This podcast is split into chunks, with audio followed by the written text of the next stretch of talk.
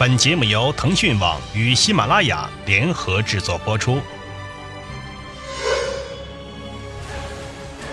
短史记为腾讯网原创精品，重点关注晚清、民国、当代史，内容简短而不乏深度。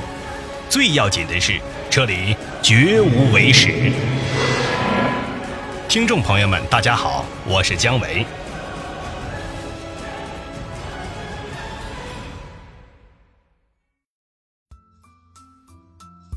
众所周知，宋霭龄、宋庆龄、宋美龄三姐妹自1940年代天各一方后，始终没能再团聚。不过，其实呢，宋氏三姐妹生前为了团聚，也曾经做过很多次的努力。宋庆龄与宋美龄早年关系极好。1915年，宋庆龄准备与孙中山私奔时，曾致密信告知宋美龄，因为宋美龄是这个家庭里唯一赞成这桩婚事的成员。但在1927年至1936年间，宋庆龄流亡苏德，面见斯大林，结交国际左翼，秘密筹组第三党，等等等等吧，是与宋美龄的政见冲突日趋严重，一度到了基本断绝来往，偶尔书信问候呢，也多是由秘书执笔的程度。宋庆龄自陈：“我们在一起说政治，各抒己见，往往啊是不欢而散。”我们完全是为了思想信仰的不同而分开的。一九三六年西安事变，宋美龄曾向宋庆龄请求帮助。一九三七年抗战全面爆发，姐妹二人的合作也渐渐增多。一九四零年二月，宋美龄赴港治病，三姐妹重聚，不谈政治，只叙亲情。三月份，宋庆龄应邀前往重庆。之后的七个星期，三姐妹在中外媒体面前同进同出，出席各种与抗战有关的公共活动。这种免谈政治的关系一直维持至内战末期。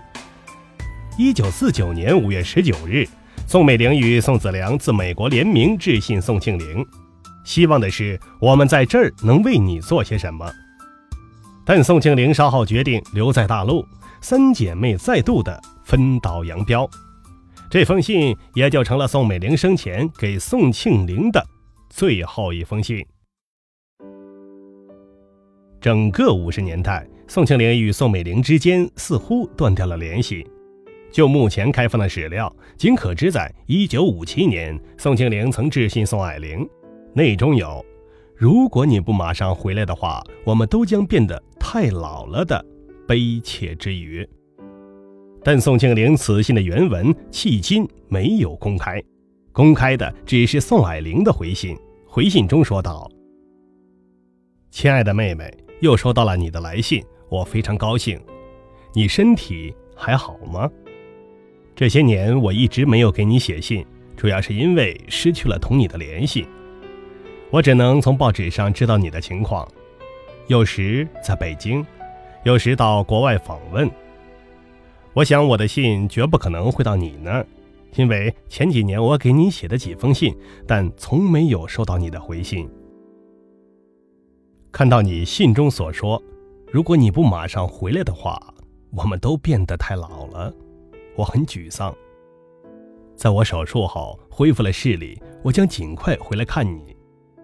尽管我不是经常给你写信，但我心里时刻都牵挂着你，并且希望。有朝一日，我们还能像以前那样在一起。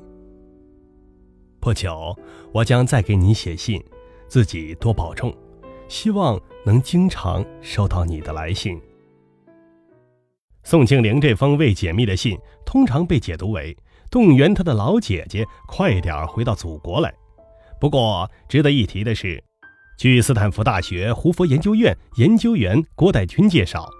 他从宋氏家属口中得知，在五六十年代，宋霭龄等人曾计划与北京联络，将宋庆龄接出来，全家团聚，并一度取得了不错的进展。但此事详情仍不明朗。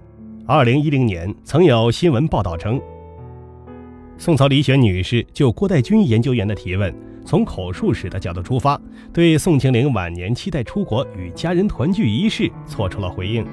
认为是政治因素使其未能实现出国的心愿。一九七一年，宋子文在美国去世，这本是宋氏三姐妹重聚的一次良机，但因时值中美关系改善的敏感关头，最后三姐妹竟集体缺席了宋子文的葬礼。蒋夫人已经坐上飞机前往美国出席兄长的告别式，新闻报道传出，她二姐宋庆龄也会出席。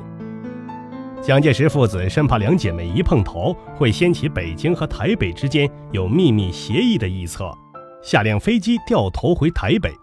蒋夫人可能大为不悦，她满心希望和久违的心爱的子子见面，这下子不可能了。后来他获悉，和新闻报道截然不同，华盛顿方面毫无迹象显示宋庆龄曾以任何理由申请赴美签证。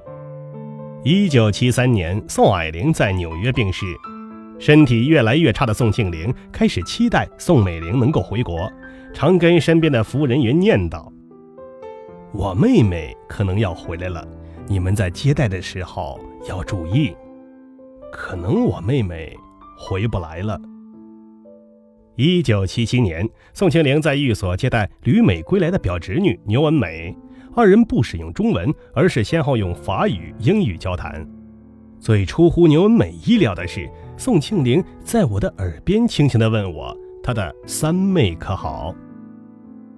一九七九年，宋庆龄又在给查理·德阳的信中打听在美家属的消息，信中哀叹：“我所有亲属的地址我都没有。”大约同期，宋庆龄还寄望于通过林国才的奔走，移去日本疗养的方式与宋美龄在日本相见，但未能实现。一九八零年十二月，宋庆龄托廖承志代笔致信宋美龄，称自己病重，希望有生之年姐妹再相见一次。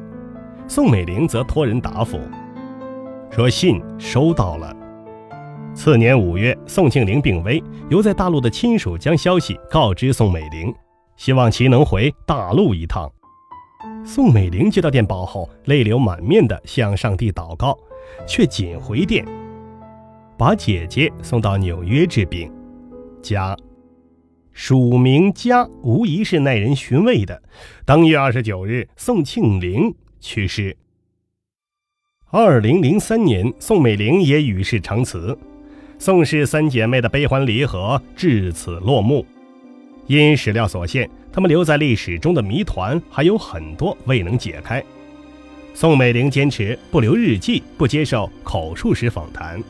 宋庆龄的诸多档案，如逝世后的三本日记的下落和晚年写给中央和毛泽东的七封书信的情况等，至今也尚未开放。好，听众朋友们，今天的节目到此结束，我们下期。再见。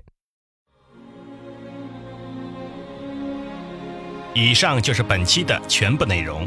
如果您想拨开近当代史厚厚的迷雾，敬请收听《短史记》。